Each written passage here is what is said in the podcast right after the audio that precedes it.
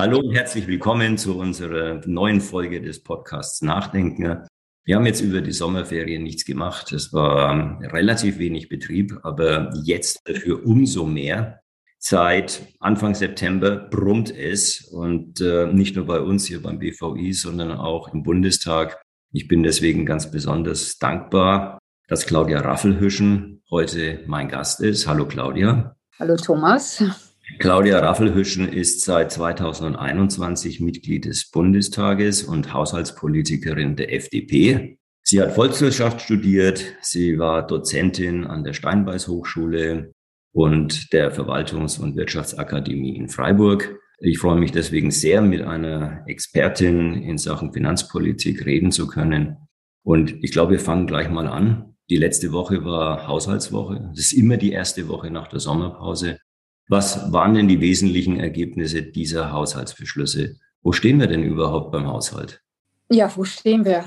Ähm, also wir haben ja äh, letzte Woche beraten, worauf sich der Finanzminister mit den einzelnen Haushalten, also den Einzelministerien geeinigt hat. Und für uns beginnt jetzt eigentlich die richtige Arbeit. Also ich bin für drei Einzelpläne zuständig und muss also Familienministerium, Arbeit und Soziales und Entwicklungshilfe ähm, zusehen, dass ich mit, mich mit meinen Koalitionspartnern da einige, wo wir unsere Schwerpunkte setzen. Das ähm, wird nicht immer einfach, da ist die Ansicht manchmal sehr konträr, aber wir werden das schon irgendwie hinkriegen. Worüber ich jetzt echt froh bin, ist, dass wir endlich die Schuldenbremse wieder reaktiviert haben. Und viele, also einer äußerte sich, das wäre eine Laune von Christian Lindner. Das ist es nicht. Ähm, es ist verfassungsrechtlich geboten, Artikel 109 des Grundgesetzes, und ähm, das ist auch gut so. Und das schützt uns vor exorbitanter Verschuldung. Meine Kinder und deren Kinder, die werden uns das mal danken, dass wir uns daran gehalten haben und wieder anständig wirtschaften. Wie passen denn die 65 Milliarden beziehungsweise 95 Milliarden für die drei Entlastungspakete zu der Schuldenbremse? Die sind noch ausgeschlossen, oder? Die Schuldenbremse tritt erst nachher in Kraft. Ja, genau. Das ist ähm, der eine Punkt. Und ähm, viele Sachen werden jetzt als Entlastungspaket verkauft, waren aber eigentlich vorher schon beschlossen. Also das Bürgergeld zum Beispiel oder ja, ähm, die kalte Progression. Das sind Punkte, die hatten wir auch vorher schon auf dem Zettel. Die werden jetzt quasi so vermarktet. Und ähm, viele Dinge, nenne ich mal dieses banale Thema 9-Euro-Ticket oder irgendwann wird es vielleicht das 69-Euro-Ticket. Das sind ja Sachen, die sind überhaupt noch nicht etatisiert. Also da müssen wir uns jetzt erstmal sehen, dass Bund und Länder sich einigen und das taucht dann in irgendeinem Haushalt auf. Ob das jetzt der 23er ist es nicht mehr, aber ob es der 24er oder 25er wird, werden wir sehen. Es kommt ja nicht auf Schlag, die Ausgaben. Mhm. überhaupt noch nicht etatisiert. Das bringt mich auf die Aktienrente und die 10 mhm. Milliarden Anschubfinanzierung, die dafür vorgesehen waren. Wie sieht es denn mit den 10 Milliarden aus? Ja, das werde ich immer kritisch gefragt. Wo sind denn die 10 Milliarden? Und ganz ehrlich, Thomas, bin froh, dass sie noch nicht drin sind. Gut Ding will Weile haben und ich hoffe, dass die echt, ja, sich wirklich Gedanken machen, wie stellen wir das Ding auf? Das sind so viele Fragen, die beantwortet werden müssen. Also wer verwaltet diesen Kapitalstock dann und wie schützen wir den Kapitalstock vor äh, politischer Einflussnahme und dass das nicht weit hergeholt ist, zeigt uns die Vergangenheit. Also ähm, wir erinnern uns daran, dass die unsere Altkanzlerin Merkel mal die Rücklagen für die Postbeamten die Telekom-Aktie mal eben veräußert hat, um die Abwrackprämie zu finanzieren. Und das müssen wir schützen. Sowas darf nicht wieder passieren. Und als ich noch nicht Politikerin war und Dozentin, habe ich mit meinen Studenten immer diskutiert und habe gesagt, oh, oh, oh, Politikern irgendwie einen Kapitalstock an die Hand zu geben, ist wie wenn ich meinem Hund zwei Knochen zuwerfe und sage, ähm, einer ist für heute und einer für morgen. Mhm. Und jetzt bin ich in der Politik, aber meine Meinung hat sich nicht geändert. Also ich hoffe, dass wir da echt aufpassen und dass alle Fragen richtig ähm, geklärt werden, alle Problemfelder untersucht werden und dass das Ding dann gesund starten kann. Ja. Das wäre ganz wichtig. Also ich versichere mich jetzt nochmal, ihr seid schon noch dahinterher, hinter der Aktienrente, oder? Ja, ja, ja, ja, ja. Das Denn wir als Branche finden die natürlich ganz ausgezeichnet. Ich vielleicht ja. fasse ich zusammen für die Zuhörer, was das, was damit gemeint ist. Die Aktienrente ist ein Vorschlag der FDP. Es ist eine Kapitaldeckung innerhalb der ersten Säule. Das ist uns ganz wichtig. Es ist nicht die dritte Säule wie die Bürgerrente der Grünen oder die Deutschlandrente der hessischen CDU, sondern es findet statt in der ersten Säule. Damit ist es auch kein direkter Wettbewerber zur Privatwirtschaft. Der Staat tritt nicht marktverzerrend gegenüber den privaten Anbietern auf, sondern er entlastet das ähm, marode Umlageverfahren um eine Kapitaldeckungskomponente. Das ist überfällig, das ist auch sehr sinnvoll und deswegen unterstützen wir die FDP dabei auch so gut wir können. Christian Lindner, habe ich in der Zeitung gelesen, hat sich in Schweden angesehen, wie es dort funktioniert denn dieses Modell existiert ja bereits in Schweden mit den AP-Fonds und insbesondere natürlich dem AP7-Fonds als Default Option. Was hat er denn erzählt, als er aus Schweden zurückkam? Ja, also mit mir hat er jetzt persönlich nicht geredet. Also ich bin dankbar, dass er da hingefahren ist und sich das vor Ort angeguckt hat. Also diese Mühen werden sich hoffentlich gelohnt haben. Denn die Schweden und die Norweger sind ja quasi unser Vorbild bei dieser Aktienrente. Ja. Und die Schweden haben ja irgendwie ja, mehr Vertrauen in, in ihre Bürger gehabt und haben schon vor über 20 Jahren gesagt, wir brauchen diese aktienbasierte Altersvorsorge. Ein reines Umlageverfahren kann nicht gut gehen, weil das demografische Problem, das wir ja jetzt kriegen, das zeichnet sich ja schon seit einigen Jahrzehnten ab. Also da waren die wesentlich Ne, ist ja nichts Neues. ist ja wirklich kein Geheimnis. Trotzdem Sprüchen, die Rente sei sicher und so weiter. Genau. Und die Schweden, die, die machen das gut. Ich glaube, 22 Jahre sind es jetzt, in denen sie 2,5 Prozent ihres Bruttoeinkommens in ähm, eine aktienbasierte Altersvorsorge investieren. Und die haben da, wenn ich richtig informiert bin, die Auswahl von über 500 Produkten. Ja. Triffst du keine Auswahl, landest du mit diesen 2,5 Prozent automatisch bei diesem AP7. Und 16 Prozent ihres Einkommens fließen auch weiterhin in das umlagefinanzierte Rentensystem. Ja. Ja, und das ist tatsächlich ein schönes Vorbild. Pikanterweise war es ja so, dass uns in Berlin jahrelang Schweden als Vorbild für einen Staatsfonds in der dritten Säule vorgehalten worden ist. Mhm. Verbraucherschützern oder äh, beispielsweise auch den Grünen. In Wahrheit ist es natürlich alles andere als äh, ein Vorbild für einen Staatsfonds in der dritten Säule, sondern es ist die erste Säule. Die Norweger haben es ja ein bisschen einfacher. Da kommen die Beiträge aus der Nordsee. In Schweden hingegen kommen sie von den Bürgern. Und deswegen ist es wirklich ein gutes Beispiel. Auch wenn man sagen muss, sie hatten natürlich Glück mit der Marktentwicklung in den letzten Jahren. Da ist es schon alles ganz gut gelaufen. Aber ich kann wirklich nur hoffen, dass ihr da dran bleibt und die Rahmenbedingungen, insbesondere auch die, die Sicherheit vor politischen Übergriffen einer solchen Aktienrente vorher gut abstecken könnt. Wenn wir über Altersvorsorge schon reden, lass uns noch ein kurzes Wort verlieren über Riester. Also mhm. wir wissen selber, dass bei Riester im Moment schwierig ist und es gibt auch keine große Begeisterung in Berlin für Riester. Aber eine kleine Sache ließe sich doch schnell machen. Es ist doch nur ein Federstrich die Beitragsgarantie, die im Moment bei 100 Prozent liegt, auf, sagen wir mal, 70 Prozent zu verringern. Warum passiert es nicht? Damit wäre 16 Millionen Sparern und 13 Millionen aktiven Riester-Sparern wirklich geholfen. Die würden deutlich mehr Rendite bekommen. Im Moment die Rendite irgendwo bei Null. Die Zulagen ja, ja, von den Kosten aufgefressen. Am Markt kann man nichts verdienen bei diesem. Äh, deswegen wäre es wirklich einfach.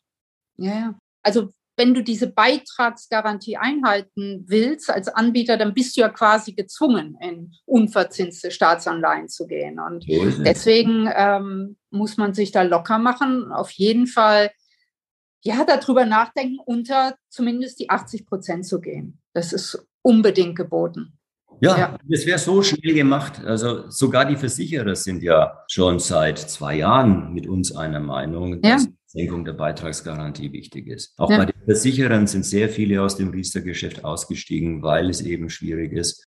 Und für die Kunden selber, finde ich, ist es nur fair. Grob fahrlässig, die mhm. jetzt im Regen stehen zu lassen, wenn die Möglichkeit einer Änderung so einfach umzusetzen wäre. Ihr wollt ja auch, und so steht es zumindest im Koalitionsvertrag, arbeiten an der Anerkennung privater Anlageprodukte mit höheren Renditen als Riester.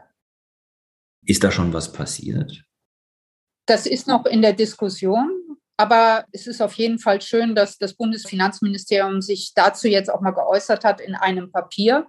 Also weg von Riester nicht ganz, aber mehr in, ja, in moderne Anlageformen. Es muss ein Portfolio her, wo du auswählen kannst. Jedenfalls sind die, die Gedanken da, man ist dran und diskutiert das. Und das ist schon mal ein super erster Schritt. Also es macht Hoffnung. Ja, das macht sehr viel Hoffnung. Wir mhm. auch beispielsweise die Aufnahme von Fondssparplänen in die digitale mhm. Rentenversicherung. Also das finde ich ist auch ein ganz großer Schritt gewesen da aus der letzten Zeit, weil er zeigt, dass der Fondssparplan genauso als Altersvorsorgeprodukt behandelt wird wie beispielsweise die Lebensversicherung. Das kann man, glaube ich, schon als einen kleinen Durchbruch bezeichnen. Und deswegen bin ich auch sehr gespannt, was in dieser Diskussion, Claudia, die du gerade angesprochen hast, mit den Anlageprodukten mit höheren Renditen, was da dann am Ende dabei rauskommen wird. Wir sehen, ja. wie sinnhaft diese Fondssparpläne sind im Moment zum Beispiel. Jetzt, wo natürlich das Anlegerverhalten aufgrund der schwierigen Marktsituation, sagen wir mal, gedämpft ist. Da sieht man, dass die Fondssparpläne, die werden weiter bespart. Ja. Also letzten Endes machen damit auch die Sparer genau das Richtige. Ja, was mir ja äh, Hoffnung macht, ist, dass die Jugend, ja, auch wenn sie es in der Schule nicht gelernt haben im Unterricht, weil es das Fach Wirtschaft nicht geht, aber unser Sohn, unser jüngster Sohn, die sind in ETFs unterwegs und und und. Die beschäftigen sich damit und die haben auch nicht mehr so viel Angst. Ne? Also für die ist das nicht so eine Zockerei oder Spekulation, sondern die sind jetzt aufgewacht und denken, wir müssen was tun. Nicht nur, weil die Mama und der Papa da irgendwie in dem Thema drin sind, sondern ich sehe das auch bei anderen. Man beschäftigt sich damit und das macht Hoffnung, ja. Das ist auch mit der Schule ein bisschen, naja, sagen wir mal, es ist sehr traurig, was da so gelehrt wird. Und äh, wir haben ein eigenes Programm, das nennt sich Hoch im Kurs. Mhm. Ein Begleitprogramm für Lehrer, die sagen, na ja, ein bisschen müssen wir schon über Wirtschaft und Zinsen und Inflation und so weiter unterrichten und dann uns auf unsere Materialien für eine Doppelstunde zurückgreifen. Wir wissen natürlich, dass wir damit, dass das bestenfalls ein Tropfen auf den heißen Stein ist. Aber ja. auf der anderen Seite haben wir schon anderthalb Millionen Exemplare gedruckt. Die werden nicht einfach so versandt, sondern die werden von jedem Lehrer einzeln abgefragt. Das ist ein, also über die Jahre mhm. ist es ein Riesenprogramm geworden. Ja, großartig. Aber es ist, wie gesagt, nur ein Tropfen auf den heißen Stein. Am Ende müssen die Lehrpläne geändert werden. Und ich finde, es kann doch ein Bildungspolitiker, der was auf sich hält, nicht zulassen, dass das von Lobbyisten in die Schule gebracht wird, statt über den Lehrplan. Das ist doch eigentlich eine staatliche Aufgabe und nicht Aufgabe von uns. Ja, aber wir bleiben genau deswegen dran. Es soll der Stachel im Fleisch dieser Bildungspolitiker sein, zu erkennen, dass hier eine Lücke besteht und Bedarf auch bei den Lehrern erkannt wird, die sie als Bildungspolitiker schließen müssten. Und das nur so am Rande eine kleine Anekdote, die ist schon ziemlich alt, also das ist ein paar Jahre her. Da haben wir mal das Gespräch gesucht mit einer großen Lehrergewerkschaft in Berlin. Oh, oh. Und, äh, Ausgerechnet. Ja, du kannst dir vorstellen, welche Gewerkschaft es war. Der sagte uns dann am Ende eines Gespräches, wir wollen keinen Kapitalismusunterricht in der Schule. So, Eben. damit war das Thema erstmal erledigt. Und unsere Hoffnungen, dass wir die Lehrergewerkschaften hinter uns bringen, völlig gedämpft. Und dann sind wir frustriert wieder abgezogen. Aber natürlich ist es ein staatlicher Auftrag und nicht unser Auftrag, diese Bildungslücken zu schließen. Eine letzte Frage noch, die nichts mit Altersvorsorge und, äh, mhm. Und Anlage zu tun hat. Ähm, naja, vielleicht am Rande doch mit Anlagen. Im Koalitionsvertrag steht, dass die Ampel Steuerschlupflöcher bei Share Deals abschaffen möchte. Wir hatten ja die alte Regel, also vielleicht für die Zuhörer, was damit gemeint ist. Wenn man eine Immobilie verkauft und ein anderer kauft sie, dann muss der Käufer Grunderwerbsteuer bezahlen. Wenn ich diese Immobilie in eine Kapitalgesellschaft gebe und die Anteile der Kapitalgesellschaft verkaufe, dann wird keine Grunderwerbsteuer beim Käufer fällig. Das ist natürlich von der Finanzverwaltung als Steuerumgehung gesehen worden. Und es gab eine Regel, dass man eine solche Kapitalgesellschaft mindestens zu fünf Prozent im Eigentum behalten muss, wenn man Verkäufer ist und diese fünf Prozent an der Gesellschaft auch fünf Jahre hält. Und das ist dann verschärft worden. Man muss jetzt also zehn Prozent an der Kapitalgesellschaft halten und sie mindestens zehn Jahre lang halten. Das ist der aktuelle Stand der Dinge. Mhm. Ich weiß nicht, was ihr da jetzt noch weiter vorhabt. Ja, also wie du schon sagst, die Hürde wurde erhöht zum grunderwerbsteuerfreien Share Deal, sage ich jetzt mal so. Aber wir wissen überhaupt noch nicht, haben diese Reformen gewirkt. Also wir konnten noch kein Resümee ziehen. Also ich bin dafür auch zuständig für diese Grunderwerbsteuer als Berichterstatterin und frage natürlich immer wieder an, was sind denn jetzt die Ergebnisse, was hat uns diese Reform gebracht? Wir haben noch keine Ergebnisse, also insofern müssen wir hier nochmal abwarten. Ne? Was bei der Grunderwerbsteuer eh, eher noch viel interessanter ist, ist die Höhe. Wir sind jetzt in einigen Ländern bei 6,5 Prozent. Und wenn du mal eine Immobilie gekauft hast und weißt, was dann noch an Notarkosten und weiteren Nebenkosten kommt, das rentiert sich kaum noch. Also für junge Familien, die sich jetzt was kaufen wollen, um damit auch einen Teil Altersvorsorge zu bilden, das ist der Wahnsinn. Ja. ja. Jetzt ja, und die auch noch die Zinsen. Ja, das ist, und jetzt, also alle Schlupflöcher wirst du nicht ähm, stopfen können. Ne? Also wenn ich eine Aktie kaufe, dann erwerbe ich ja auch einen Teil von diesem Unternehmen. Also wo fängt das an, wo hört das auf? Also das ist nicht so einfach zu beantworten. Jetzt warten wir mal ab, was die Reformen gebracht haben und dann sehen wir weiter. Also die Koalitionspartner die sind dann natürlich hinterher. Das ist so für die Share Deals, darf nicht sein. Ja, schon wie das geht das ein bisschen entspannter. Wie das schon klingt. Also, ja, ja. Also ich finde zehn Jahre und zehn Prozent an einer solchen Gesellschaft mhm. ist schon als Verkäufer sehr hinderlich. Also ja. man verkauft ja nicht nur eine Immobilie. Wenn man dann am Ende mhm. noch beteiligt ist an diversen Gesellschaften und damit letzten Endes an diversen Immobilien, dann glaube ich, dass jetzt diese neue Regelung eigentlich ziemlich wirksam sein dürfte. Aber warten wir es ab. Ja. Claudia, wir sind am Ende unserer Zeit. Schade.